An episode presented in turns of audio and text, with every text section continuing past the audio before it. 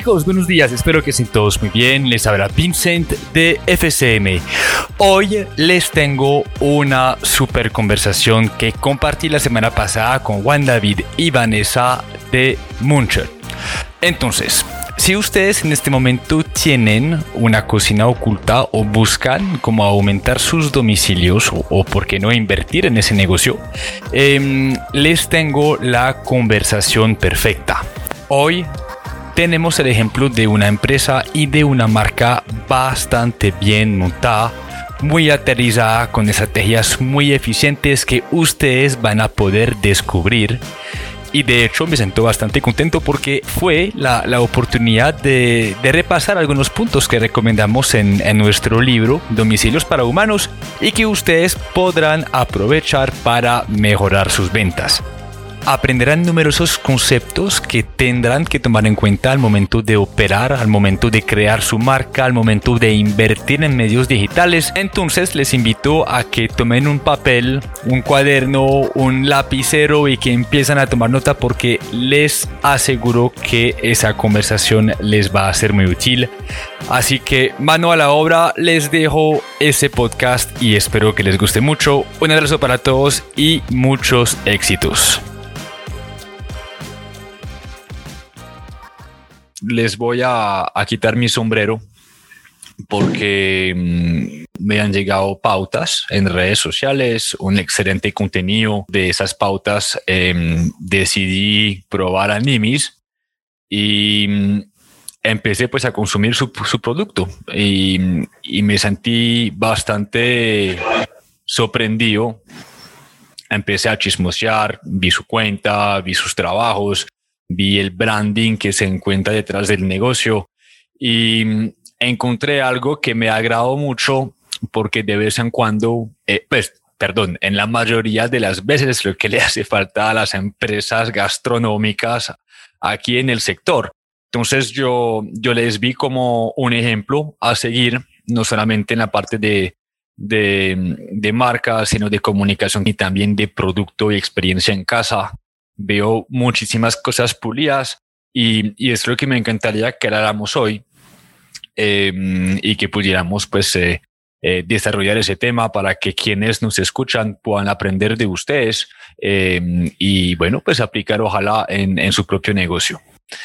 Entonces, cuéntenme un poquito quiénes, quiénes son. Yo, yo veo muchos punticos eh, amarillos en, en México, en Perú, en Colombia. Se les quería preguntar un poquito cómo es que nació esta empresa y cómo es que hemos llegado a, pues cómo han llegado a, a, conquistar Sudamérica.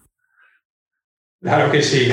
Eh, Moncher es un emprendimiento colombiano que empezó en febrero del 2019 y su enfoque eh, fue especializarse en, el, canal de ventas de domicilios, eh, donde tenemos actualmente dos líneas de negocio.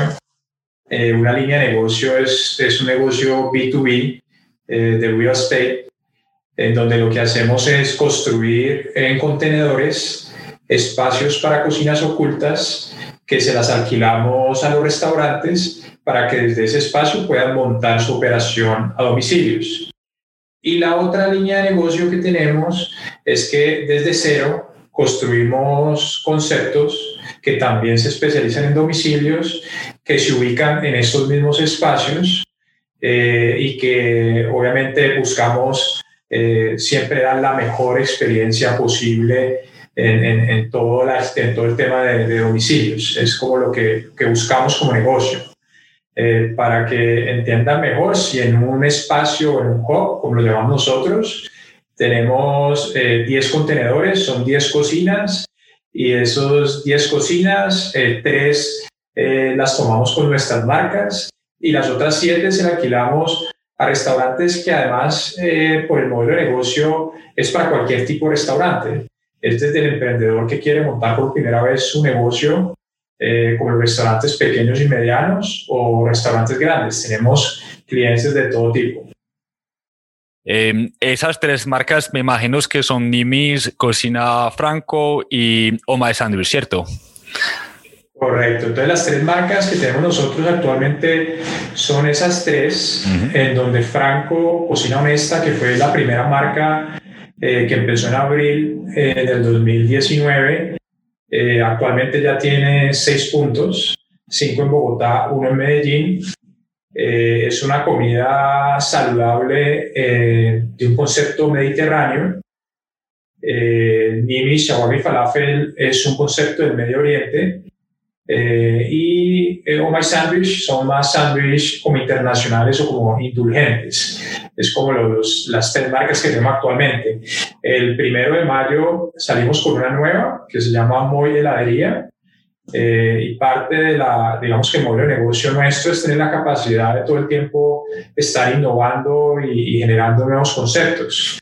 Eh, ha pasado, digamos, eh, pues, cosas muy interesantes alrededor de nuestras marcas, precisamente con el tema que vamos, a hablar particularmente de posicionar una marca que no tiene eh, pues, venta física, sino todo ha sido a través del modelo Dark Kitchens, eh, porque Franco hoy en día ya es líder de, de, la categoría saludable dentro de la plataforma Rappi eh, Nimis, el líder de la categoría eh, Medio Oriente dentro de Rappi, y Omai, que empezó solamente en diciembre, ya está en el puesto séptimo. Entonces, eh, pues siempre hemos querido pues, poder lograr eh, tener marcas que rápidamente se logren posicionar y generen gran impacto.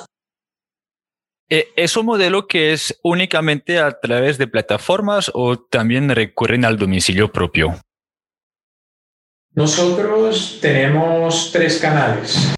Tenemos el canal de plataformas, eh, que tenemos el e-commerce propio eh, o los domicilios propios, porque en los domicilios propios tenemos e-commerce, teléfono y WhatsApp.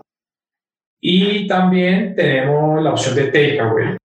Eh, una de las diferenciaciones del modelo de Moncher en, cocinas ocultas o en dark kitchens es precisamente que estamos muy bien ubicados eh, en las zonas en donde estamos, no como el modelo tradicional que, que buscaba estar cerca de la zona de calor de domicilios, pero no en la mitad de la zona de calor. Nuestro concepto es estar en la mitad y eso hace que, que tengamos pues, bastante gente que pasa alrededor de nuestros proyectos. Eh, entonces también se tiene esa opción de takeaway que no se tiene en el modelo tradicional. Es muy importante porque obviamente uno de los principales dolores de los restaurantes eh, en la comida a domicilio son los take rates que cobran las, las plataformas, eh, que de alguna manera quieren lograr compensarlas con eficiencias, con costo de arriendo, con personal, pero otra también muy interesante compensar el take rate y que sea rentable un negocio de domicilios es poder tener canales como el takeaway, que es uno de los canales más baratos, porque ahí pues tienes cero comisión, eh, entonces hace que las ventas que tengas por ahí sean mucho más rentables y te equilibre eh, el, el PNL que tienes de tu negocio. pequeña curiosidad, chicos. Eh, Wanda, tú has estudiado em, en el sector gastronómico, ¿Qué estudiaste para llegar a, un negocio también montado? Eh, mi background es construcción. eh, trabajé más de 10 años en construcción, pero hace 5 años pasaron varias cosas eh, en mi vida que me alinearon hacia el sector gastronómico. entre ellas, pues me independicé porque antes trabajaba para una empresa de infraestructura y monté mi negocio de real estate, de inmobiliario y en ese momento pues, me invitaron a participar eh, como inversionista de Rappi desde el, desde el principio. Eh, y también me invitaron a participar en, en, dos restaurantes pequeños, un primo que había en ese momento. Eh, entonces, desde hace cinco años, pues vengo como trabajando entre real estate, restaurantes y, y startups. Y eso hizo que hace dos años y medio cuando en el mundo se empezó a generar la idea de, de, de, las dark kitchens, pues para mí me hiciera mucho sentido porque era como unir eh, los tres conocimientos específicos que tenía. Eh, obviamente, pues la fuerza que tienen nuestras marcas a nivel de calidad y concepto está también, pues porque nos, digamos que ya armamos un grupo de, de fundadores, entre ellos tenemos eh, pues un fundador que es Nimrod Molad, que es israelí, precisamente por eso viene también eh, también montado el concepto de, de, la comida del Medio Oriente. Eh, y tenemos también otro, otro fundador, otro socio que es Mark Rausch, que pues, es un pastelero y panadero muy reconocido. Eh, entonces, desde, digamos que desde, esa, desde ese lado viene la, la parte creativa y conceptual de, de nuestras marcas. Excelente, excelente. Entonces, en este caso, eso también explica la razón por la cual, comparado a otras dark kitchens, eh, Muncher también está como posicionándose eh, bastante bien, aparte de sus otros tres marcas, que son ya pues las cocinas como tal. Veo una marca muy activa, veo una marca muy bien diseñada. De hecho, ustedes ya tienen una chaqueta y un uniforme de la marca que demuestra que la marca no es detrás de cortinas, antes es más bien adelante mostrándose. Eh, me imagino que para también vender el modelo B2, B2B, modelo llamativa, ¿cierto?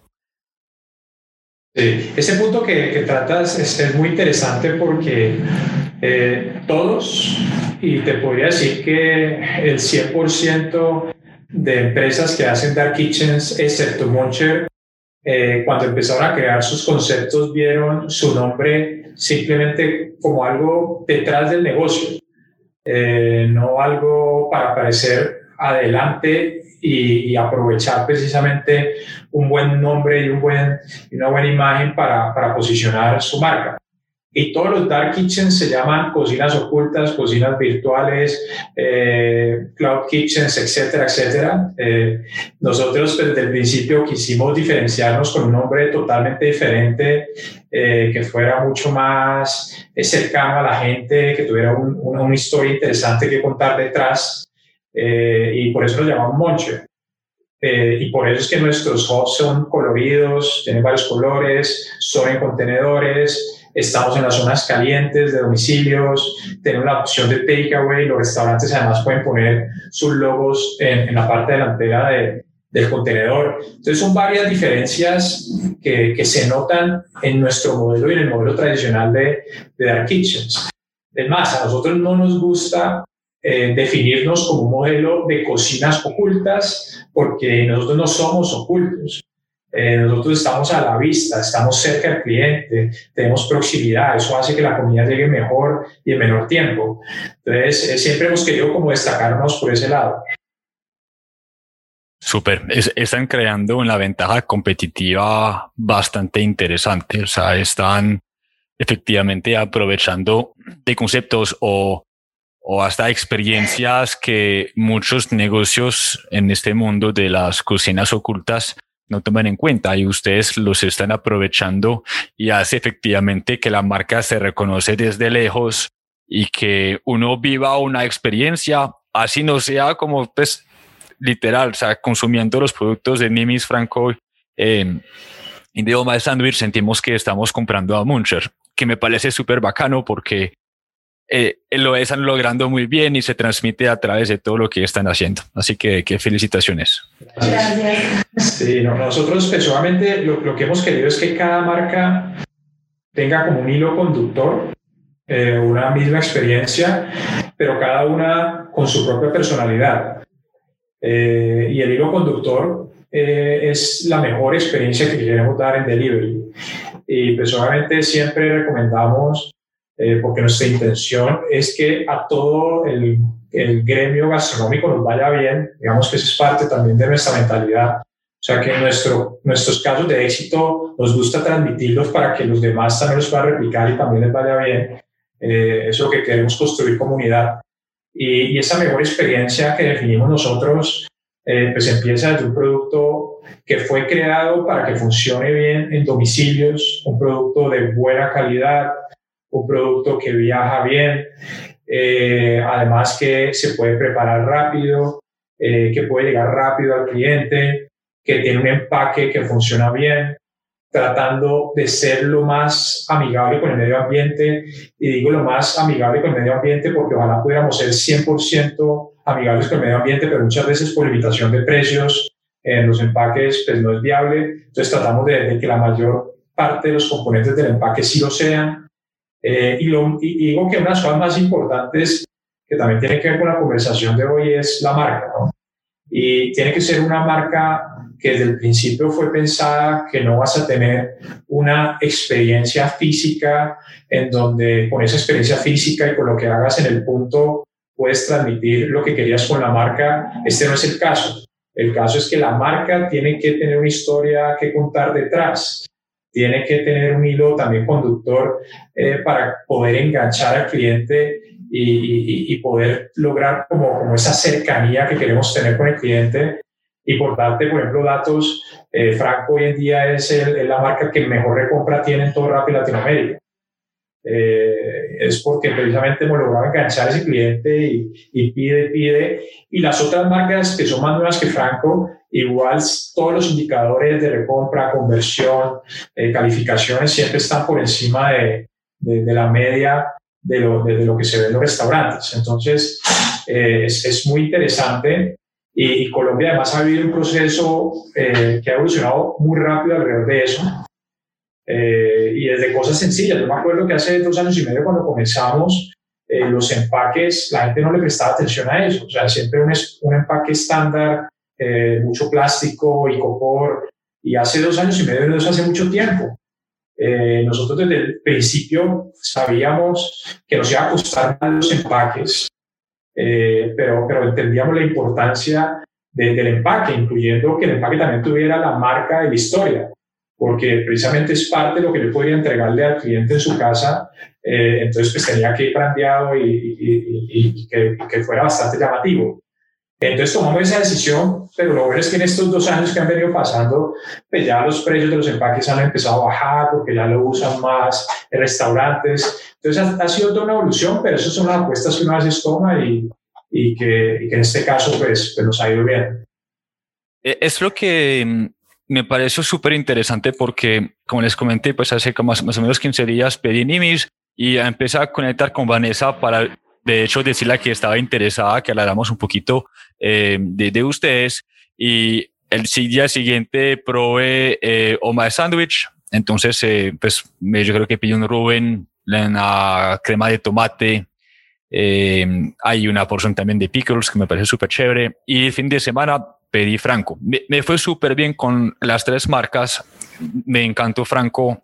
Y en cada experiencia me llegó efectivamente pues casi la misma bolsa, pero con un branding una vez más contundente y empecé a, a un poquito las redes sociales y efectivamente cada marca tiene su narrativa, cada marca tiene su cuento, tiene su identidad visual, lo cual se refleja a través de absolutamente toda la experiencia. Es otro punto que tenemos que tocar porque una vez más, muchas personas están haciendo marketing y realmente branding y están enfocando mucho sus esfuerzos de publicidad y, conseguir clientes para conseguir una venta, pero sin partir de la raíz, que es una conceptualización de marca que tiene eh, sus valores, que tiene su línea gráfica.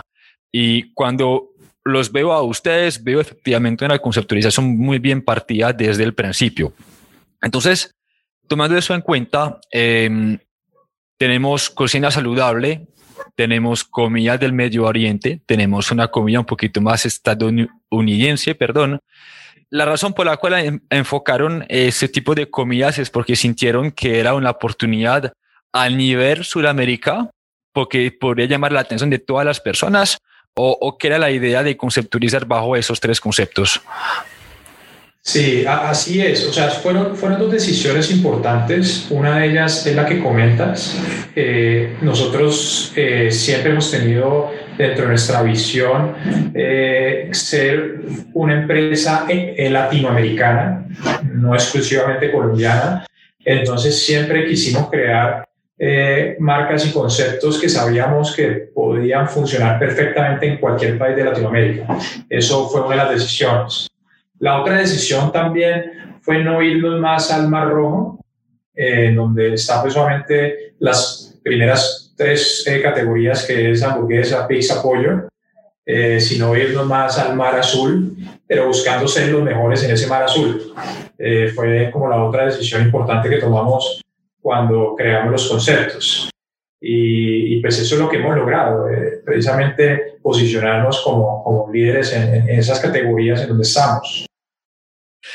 Eh, hablamos de pautas. Me ha llegado, no me ha llegado Franco, pero sí me llegó Nimis y me llegó My Sandwich en varias ocasiones. Em, historias, más que todo, con un swipe up hacia, hacia su cuenta o yo creo que también que el canal de venta. Les quería preguntar qué es la idea detrás de una pauta para ustedes en redes sociales. ¿Es más reconocimiento de marca o están más bien buscando cómo convertir el cliente inmediatamente, pues la persona en cliente inmediatamente? Y nosotros en tema de pauta siempre hemos sido muy activos. Eh, lo que nosotros hacemos y que recomendamos a los restaurantes eh, es que tengan asignado un presupuesto para todo el tema de, marketing digital. Eh, nosotros lo que hacemos es asignar un presupuesto del 5%, pero lo hacemos no sobre las ventas actuales, porque si uno hiciera el 5% sobre las ventas actuales, pues el, presupuesto de marketing sería muy bajo, eh, digamos, cuando uno comienza. Eh, entonces, precisamente le apuntamos esa a las ventas que queremos tener, o sea, el 5% de las ventas que queremos tener, que es una gran diferencia. Eh, obviamente, un restaurante tendrá que tener en cuenta en su plan de negocio eso, porque si uno quiere posicionar bien una marca que no tiene un sitio físico, pero además tampoco tuviste que invertir en el mobiliario y todo lo que se requiere para hacer un sitio físico, pues más bien destina una plata de esas para tu plan de negocio y para tener un buen presupuesto. Entonces nosotros personalmente, eh, eso es como el primer punto, hacemos, sacamos un buen presupuesto para el tema de ads, que lo distribuimos personalmente en, todo lo que es redes sociales. Eh, y es un poco las dos que, que comentabas. Siempre buscamos empezar con awareness, o sea, crear marketing, eh, crear contenido para que la gente sepa que estamos ahí, quiénes somos, eh, qué es lo que queremos transmitir detrás de nuestras marcas y después campañas eh, muy fuertes de conversión. digamos que eso yo creo que siempre es como, como, el camino a seguir cuando estás haciendo ads. todo el equipo lo tenemos in-house. pues Vane, que está aquí con nosotros, es la que lidera el equipo de marketing eh, pero tenemos una persona especializada también en ads eh, que todo el tiempo está pendiente de la optimización de la campaña para sacar pues, el, el, mejor rendimiento de las ads que hacemos. Eh, es más, el cargo de esa persona es Grow Hacking. lo llamamos así porque creemos mucho en ese término, porque ese término precisamente no es simplemente tengo un gran presupuesto y me lo gasto como sea. No, es precisamente ser eficientes con, con los presupuestos, generar ideas innovadoras que generen alto impacto. Eh, digamos que el mensaje que siempre damos, ojalá siempre estemos haciendo cosas que nadie más esté haciendo, eh, porque eso va a generar bastante ruido y, y, ese es el enfoque de todo el tema de, de ads. Wow, Excelente. Hay, hay, varios temas que me, que me gustaría de, de hecho tocar.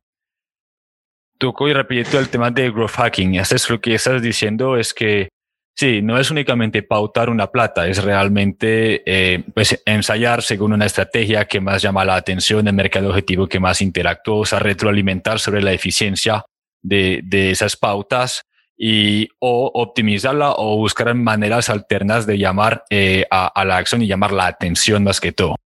Em, encima de eso, eh, estabas hablando de enfocarse mucho en la parte de conversión, em, cosas que de vez en cuando o, en muchas ocasiones nosotros como recomendamos es que la conversación en medios digitales, por ejemplo en la cuenta de Instagram, sea más bien de marca, que busquemos eh, establecer confianza, que muestremos que estamos en la jugada, que tenemos un producto que sea llamativo, eh, que llegue rápido, etcétera, pero que reservemos la llamada a la acción para las historias y para las pautas, es decir, conversación neutra de marca eh, en la parrilla y luego llamada de acción de venta en las historias y las publicaciones, pues ya de anuncios.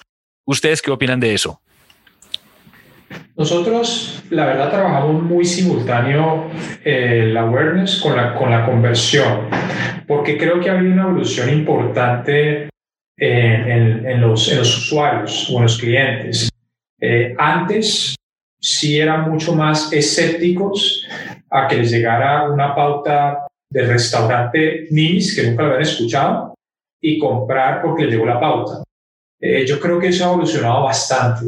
Yo creo que la gente ahorita confía más y además si ya estás en una plataforma como Rap y que la usas frecuentemente, pues hace que, que, que, esa conversión sea, sea más, más inmediata. Entonces, nosotros trabajamos muy paralelamente las dos estrategias, awareness y conversión, porque creemos que el chip de los clientes ha venido cambiando. Eh, es importante darles confianza, claro que sí, pero creo que también ya se ha ganado un mercado o, un, un espacio para que la gente a veces ni siquiera conoce la marca, pero vio una buena foto, un buen mensaje y hace clic y convierte. Eh, entonces, por eso nos gusta hacerlo simultáneamente. ¿Esas pautas van directamente a, a Rappi o los llevan también al, al e-commerce, por ejemplo? Hay, hay, dos, hay dos eh, bueno, realmente dependiendo del alcance, si es awareness, personalmente se manda es a, a, nuestro Instagram, claro, eh, principalmente, o al Facebook. si es conversión, dependiendo de la conversión, siempre que hacemos ads, que son eh, por fuera de la plataforma, porque también hay ads dentro de las plataformas, eh, lo llevamos al e-commerce. Eh, nuestro e-commerce hoy pesa el 15% de las ventas, pero nuestro objetivo es que pese el 30% en los próximos seis meses. Y realmente el e-commerce lo, lo, empezamos en la pandemia, entonces pues lleva poco y viene creciendo muy bien. pero hay otras ads que son dentro de la plataforma. Ahorita en Rappi eh, digamos que ha venido dando unas herramientas muy interesantes eh, que, además quedan al alcance de cualquier restaurante también. Eso, eso, eso me gusta mucho porque una de las dificultades principales que, que tienen los restaurantes es precisamente no tener el conocimiento específico o las herramientas adecuadas para hacer campañas de marketing digital eh, de manera fácil y exitosa. Rappi ha venido creando dentro de su plataforma campañas con ads, de fidelización, de descuentos, de domicilios gratis, de 35 minutos o gratis. Entonces ha venido creando una cantidad de herramientas que además están a un clic en una aplicación que tiene el restaurante como, eh, como, como, usuario, eh, como cliente de Rappi, y, lo hace muy fácil. Entonces, todo lo que hacemos en, eh, en inversión dentro de la plataforma, pues es para Rappi y lo que hacemos por fuera es para el e-commerce. Así es como lo manejamos. Wow.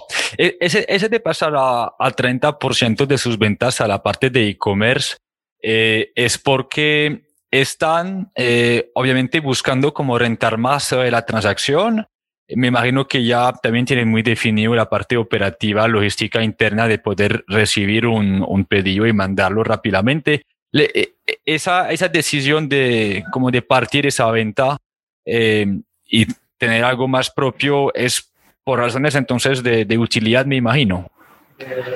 No, necesariamente rentabilidad y, digamos que eso es una experiencia propia que hemos vivido nosotros y, también nos gusta pues comentarlo porque a veces los restaurantes pelean mucho por las altas comisiones eh, del take rate que le cobran las plataformas. Eh, pero si una plata, si, si un restaurante decide montar sus propios domicilios y calcula bien lo que le cuesta los domicilios y calcula bien es que lo, lo pone a equiparar exactamente lo que te da rápido versus lo que, o rápido cualquier otra plataforma versus lo que tienes que asumir si lo haces directamente, es posible que estés casi en el mismo porcentaje de, costo de, implementar el canal de domicilios. Y cuando digo igualarlo, es porque para montar un domicilio propio necesitas pues, un equipo que centralice los domicilios, necesitas eh, domiciliarios, eh, necesitas plataforma de pasarela de pagos. Entonces, cuando le vas sumando todo eso, te das cuenta que el porcentaje no es tan diferente a lo que te cobran las plataformas. Eh, pero para nosotros el objetivo de tener domicilios, unos domicilios propios es porque sí creemos que hay clientes que les gusta una experiencia diferente en domicilios una experiencia más personalizada, una experiencia estoy hablando directamente con el cliente, tengo algún problema y tengo también a alguien cercano con quien hablarle y que me escuche. Entonces, digamos que precisamente esas debilidades que a veces se encuentran en las plataformas por el tamaño y el volumen de domicilios que ellos tienen, pues son los que uno trata de sí tener muy bien en los domicilios propios, buscando ese cliente que, que espera esa mejor experiencia en esa parte. Genial. No sé, si, lo comenté a Vanessa la vez pasada. Yo, yo escribí un libro sobre el tema de la venta de domicilios el año pasado, que se llama Domicilios para Humanos. Y una de las recomendaciones que hacemos frente al tema del e-commerce es tenerlo más como un canal de recompra. Eh, eso es hablándolo más por el tema de, de Sudamérica, no Estados Unidos ni, ni, por ejemplo, de Europa, donde la gente está acostumbrada a hacer su primer pedido a través de una web, comprar, etcétera.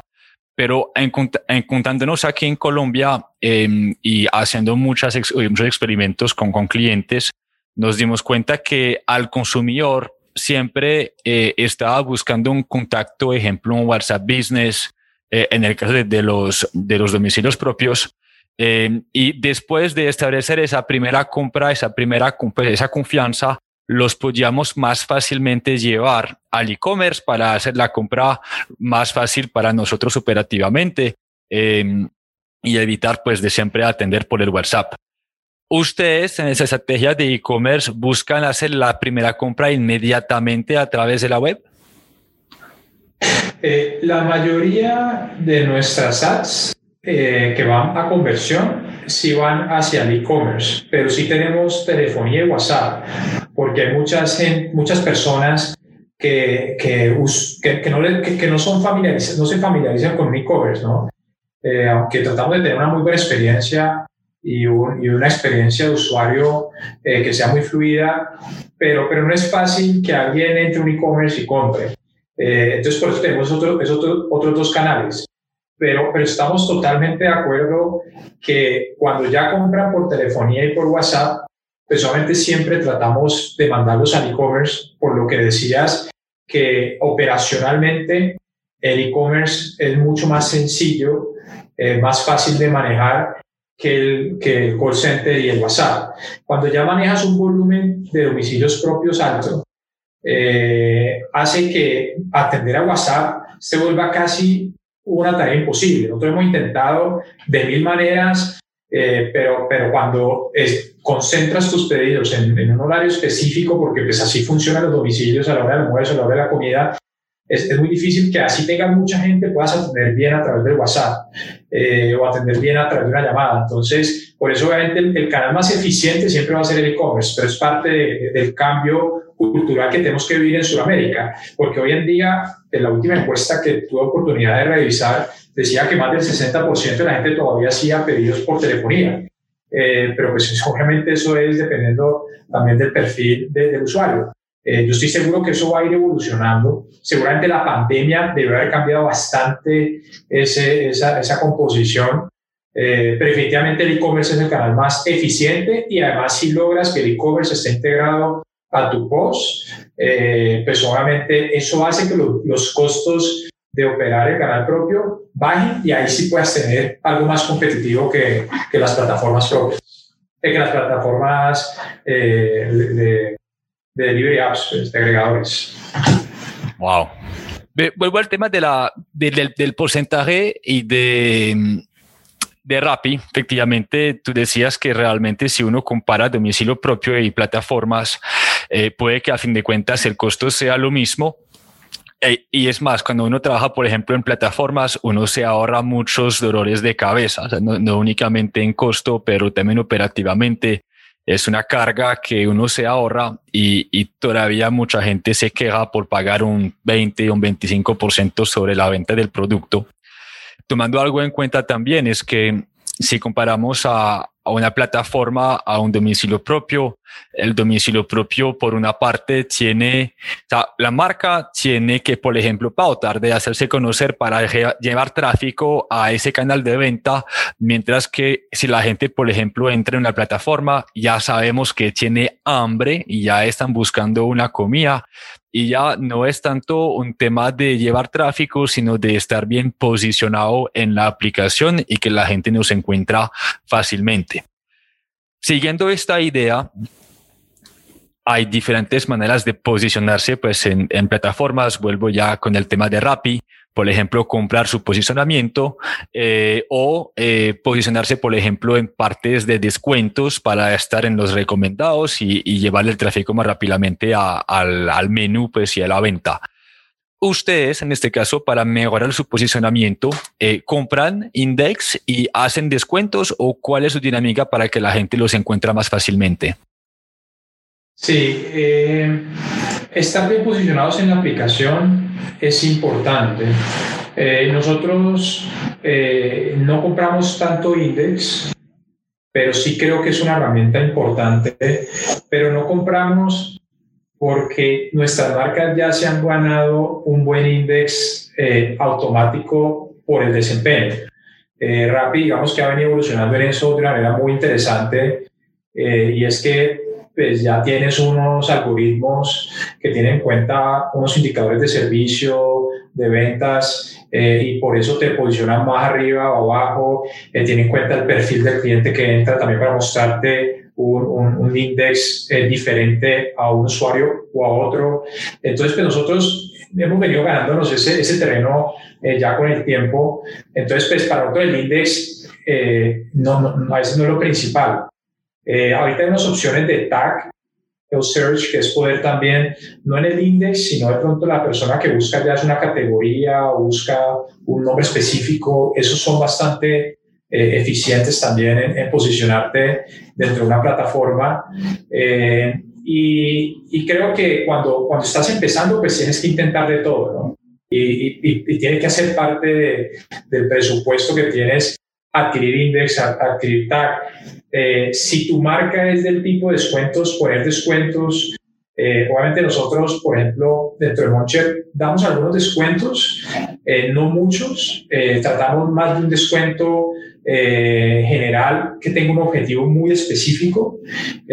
por darte un ejemplo, pues cuando entramos a una nueva zona pues nos gusta mucho la opción de darte un descuento grande para tu primera compra, porque en la primera compra, pues eh, pensando en que va a tener una muy buena experiencia, pues ya volver a recomprar. Eh, entonces, digamos que e, ese tipo de descuentos es el que más nos gusta, o regalar un producto, o regalar las papas, regalar la bebida, eh, eso también nos hace mucho sentido a nosotros.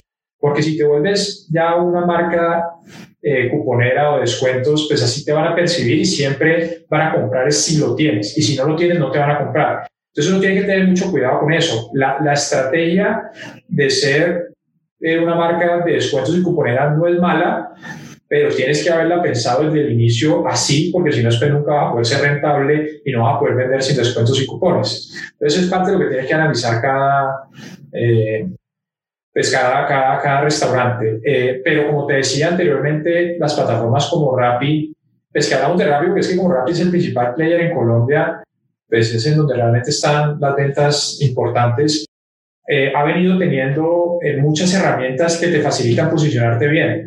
Entonces te comentaba antes algunas como domicilios gratis, 35 minutos o gratis, fidelización, cupones, descuentos, eh, compra por primera vez. digamos que todo eso son herramientas, además son, son de marketing digital, muchas de ellas grow hacking, porque a veces además te apuntan específicamente a un tipo de cliente dentro de la plataforma eh, que te ayuda a posicionarte mejor en, en estas. Wow, e, eso de las estrategias de primera compra y un descuento agresivo para adquirir nuevos clientes es definitivamente una buena práctica. Eh, y, y, me gusta mucho el, el, el, hecho de que estén, o sea, un, un, descuento no es necesariamente descontar valor, puede ser simplemente agregar valor. Y, y bacanísimo que lo tienen muy claro porque eso en cuanto a percepción de marca ayuda a, mejorar pues como la imagen que los consumidores tienen de su negocio y ustedes pueden llevar a la acción más fácilmente sin tener que perjudicar lo que la gente piensa y volverse una marca promocional. Entonces eh, es como bastante estratégico. Terminaré la, la, conversación chicos con una última pregunta, el tema del tiempo. Eh, la, la, gran parte de, de los pues la mayoría también de los consumidores piden domicilio por practicidad. Y más ahora, pues con el tema de, de esos encierros otra vez en Colombia. Eh, estabas mencionando ahorita, no sé si lo hacen ustedes, pero el 35 minutos o gratis. ¿Qué, qué tan importante ustedes creen eh, es competir con Rapies en ese tema de, del sector de los domicilios eh, y qué tanto influye sobre la experiencia de, del cliente? Eh, creo que es muy importante. Eh, no solo basta con un buen producto, sino un buen producto que llegue rápido. Por eso nosotros creemos bastante en la proximidad. Y por eso es que desde el modelo de Moncher, precisamente al estar dentro de la zona de calor, eh, lo que estamos diciendo es estamos más cerca del cliente para lograr mejores tiempos. Porque cuando logras mejores tiempos, definitivamente impacta la recompra del cliente, porque una de las experiencias importantes que espera el cliente es que le llegue rápido y adicionalmente, pues eh, el, el, producto va a llegar mejor, porque cada minuto que pasa después de que sale la cocina, el producto va perdiendo calidad. Entonces, entre más rápido llegue, también va a llegar mejor el producto. Y si lo enganchas con una estrategia de 35 minutos gratis, que por ejemplo, Mile es una marca que por su esencia es rápida para prepararse, eh, ahí está eh, always on 35 minutos gratis. O sea, siempre, siempre está prendido. Obviamente hay unas limitaciones que la genera la misma plataforma Rappi, eh, unas restricciones que cuando hay alta demanda, lluvia y eso, se apaga el 35 minutos gratis, pero nosotros como marca, pues en todos los momentos que está habilitado eso, estamos en esa, en esa opción. Entonces creemos, creemos firmemente en la importancia de la entrega rápida, eh, que el gancho además es 35 minutos gratis. Y ahí me devuelvo también que me gusta hablar de Domino's Pizza, ¿no? Porque yo siempre digo que Domino's Pizza fue el pionero de las dark kitchens, sino que pues hace muchos años cuando Domino's eh, inició, pues lo que dijo, vamos a hacer un negocio que se va a enfocar en domicilios con un producto que viaja bien, que es fácil de preparar fácil de escalar, vamos a tener domiciliarios propios que además van a lograr tener una logística muy eficiente y que vamos a dar una promesa de valor que si no llega a la pizza en 30 minutos es gratis. Entonces, si tú ves todo el modelo de negocio de, de Domino's Pizza, realmente es el modelo de Kitchens, o sea, no difiere en nada. Es exactamente la misma visión y la misma mentalidad. ¿Cuál es la diferencia? Y es que en ese entonces solamente los grandes grupos tenía la capacidad de montar eh, una estructura de domicilios. Hoy en día no es así. Eh, hoy en día yo siempre digo que gracias a las plataformas de delivery se democratizó los domicilios, porque entonces ya cualquiera lo puede montar. O sea, el emprendedor desde el día uno puede tener un canal de ventas de domicilios. Eso hace 10 años no pasaba. Eh, entonces, ese es el, cambio eh, pues importante que se ha venido dando en el sector gastronómico eh, y por eso es que viene eh, teniendo una transformación tan importante hacia lo digital. Porque otra cosa que también siempre me gusta decir es que yo no creo que esto sea la guerra de los dos mundos, eh, que sea la guerra de los domicilios versus la guerra del dining. No, para mí son canales diferentes, momentos diferentes de consumo. El mismo cliente un momento quiere salir a comer, que eso nunca va a, terminarse, pero en otro momento quiere pedir domicilios y además quiere hacerlo rápido. Entonces son, son, son para mí dos, dos, dos canales de venta diferentes que se especializan en momentos diferentes para el cliente. Excelente el ejemplo de Dominos. En, en cuanto a área de cobertura, eh, he recomendado en varias ocasiones a, algunos restaurantes de reducir su área de cobertura, por ejemplo, de 5 a 3, específicamente porque gran parte de los domicilios llegaban más tarde y la experiencia del cliente no era todavía muy buena. ¿Ustedes, eh, su área se extiende más allá de 5 o están de hecho buscando tomando en cuenta que se está en el centro de la zona de calor de, de los pedidos del consumo, eh, eh, están buscando más bien reducirla para llegar más rápidamente? Eh, no, para nosotros exactamente el número mágico son 3 kilómetros. creemos también en, esa misma, en esa misma filosofía de no estar más de 3 kilómetros. obviamente por parametrización inicial de las plataformas te dan más de 3 kilómetros. Entonces es posible que al principio, o hablando ya puntualmente de Medellín, que hoy en día solamente tenemos eh, en Manila, es poblado, pero ya vamos a abrir en 15 días eh, Laureles y después vamos a abrir Envigado. Eh, parte de nuestra filosofía es no estar más lejos de 3 kilómetros de a donde el cliente queremos llegar. Y así lo hemos hecho en Bogotá.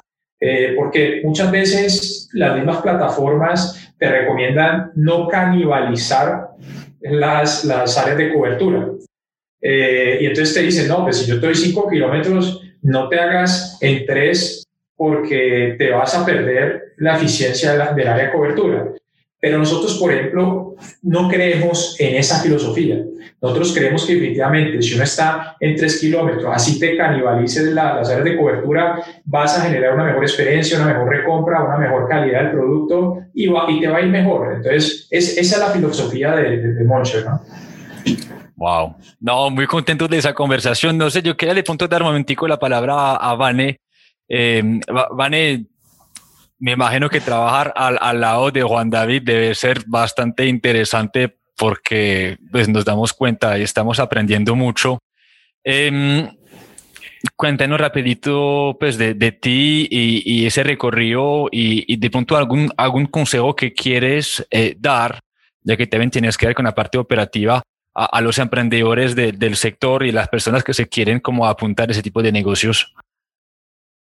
Claro, pues bueno, trabajar en Monche la verdad ha sido un aprendizaje enorme. Aquí vamos a mil por hora y eso es bueno porque cuando David la tiene muy clara, entonces uno aprende mucho de marketing de restaurantes. Yo también venía de otro grupo de restaurantes, pero la verdad aquí el mercadeo, lo chévere del mercadeo en Moncher es que no coge el mercado tradicional de los restaurantes, sino que nosotros a, esto, a veces tomamos las ideas de un e-commerce tradicional que puede que no venda comida, pero podemos coger ideas de allá interesantes de un e-commerce, no sé, puede ser de moda, de otras cosas, uno puede coger ideas chéveres de cómo enganchan a la gente y eso es lo que tratamos de hacer también en nuestra plataforma, coger ideas innovadoras, diferentes y, eh, y trabajar muy de la mano con las personas que nos están prestando el servicio de e-commerce para implementarlas.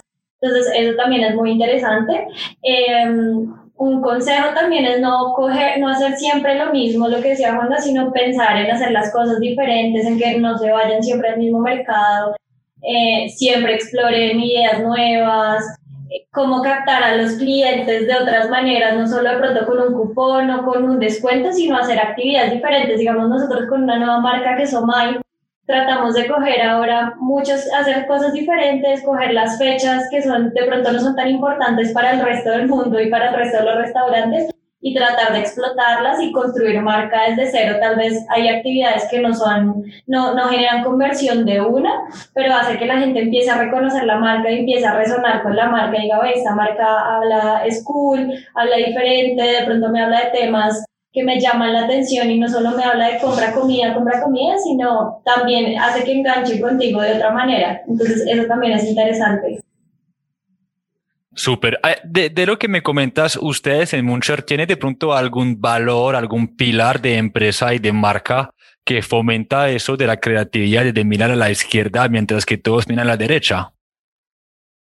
Sí, la verdad, pues digamos que nuestro chef, head chef, eh, Mimi Molar, él siempre trata, él siempre nos da un ejemplo de la vaca rosada o la vaca morada, como si tú siempre vas por un campo y ves vacas siempre, o sea, se te, se te vuelve paisaje. Si ves una vaca morada, hace que, que voltees la mirada y, ya, y te llame la atención y la veas. Entonces él siempre nos dice como piensen así, piensen en hacer las cosas diferentes para que la gente no todo se le vuelva paisaje y te vea y vea tu marca y la reconozca. Entonces creo que aquí sí se fomenta mucho la creatividad, se las ideas diferentes, digamos, uno puede estar en otra empresa y pronto sabe que una idea disruptiva no, te van a decir que no, porque es como no, no hagamos eso Aquí las ideas todas son válidas, las podemos explorar, hacemos pruebas también, si no funcionan, pues listo, no funcionaron, pero siempre tratamos de medir muy bien las cosas. Si lanzamos una campaña, se la proponemos a Wanda, Wanda nos dice como, listo, probemos, midamos, funcionó no funcionó, descartamos o la dejamos y seguimos. Pues también tenemos como cosas que sabemos que nos funcionan, que tienen un buen rol y las tenemos en un repositorio de ideas, también para sacarlas cuando las necesitamos. Wow, anoté aquí, disrupción aterrizada, contundente y controlada. Y falta iterar, yo creo, se falta iterar. iterar también. Sí, digamos que esa parte es muy importante. Eso, eso tampoco es un lenguaje normal en restaurantes, ¿no? Iterar, yo creo que iterar es probar, probar, probar todo el tiempo y encontrar qué es lo que mejor funciona. Chicos, una vez más, insisto, mis felicitaciones, que, que, bueno ver un negocio tan bien montado, tan claro, tan, tan aterrizado. Em, les quiero felicitar y bueno, pues darles de pronto el plazo para una, una última recomendación o, o despedirse simplemente y, y concluir esa muy buena conversación. Muchas gracias por, por, por el espacio y, habernos invitado. Eh, siempre es un placer para nosotros hablar sobre, sobre este tipo de, de, de iniciativas. Eh, como, como les decía anteriormente, nos gusta es construir comunidad. A nosotros como Moncher y más teniendo eh, esas dos líneas de negocio, no nos interesa es que nos vaya bien a nosotros con nuestras marcas y a los demás mal. No, definitivamente queremos que, a que todo nos vaya bien y cada vez que podamos transmitir nuestra experiencia y nuestro conocimiento al respecto para que le vaya mejor a los otros, eh, pues va, a estar bienvenido. Y, esa, y esa es nuestra, nuestra mentalidad. Muchas veces nos preguntaban eh, si, si de pronto no era raro o difícil que nuestros clientes nos vieran como competencia. Eh, y, y, digamos que en el, en el, en el proceso hemos visto antes una cercanía mucho más eh, importante que si no tuviéramos esa experiencia específica dentro del sector. Porque cuando hablamos de, de, de querer alquilarle una cocina oculta restaurante, ellos saben que nosotros les hablamos con sinceridad, eh, les hablamos con conocimiento, les hablamos con casos de éxito. Entonces, cuando hablas de esa manera, te van a abrir las puertas y, y, también van a creer más en lo, que, en lo que les estás diciendo. Y a nosotros no nos gusta vender pajaritos en el aire. Nosotros decimos, el modelo de domicilios igual no es fácil. Tiene unas ventajas importantes, una inversión baja, eh, un arriendo bajo, menos número de personas para un potencial grande de venta. Pero por el otro lado, tiene un unos variables altos, porque todo sale con take de las plataformas, todo sale con empaques, no tienes esa experiencia física que puedes transmitir en un, en un restaurante de dining. Entonces, pues todo no es, digamos que el mundo de, de, los domicilios no, no, no, es el mundo ideal, o sea, tiene también sus dificultades y sus retos, pero siempre nos gusta hablarlo con esa sinceridad para que el que decide entrar lo tenga claro y sepa cuál es el camino que debe seguir. Genial, excelente. Vane, última palabrita para ti agradecerte por el espacio y decirle a las personas siempre que piensen diferente cuando entran a este tipo de negocios para que les vaya muy bien y que todos los días, como dice Juan, y te den las ideas, si no, si no funciona algo, que no se frustren, porque a nosotros hay muchas cosas que también no nos han funcionado, pero lo bueno es que seguimos intentando y dándole duro para que todos los días pues enamoremos a los clientes.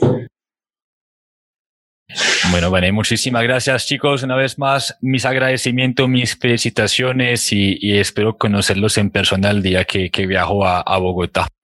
Que compartimos una que sí, Medellín. Ay, también. Un abracito. Cuídense mucho. Chao. chao.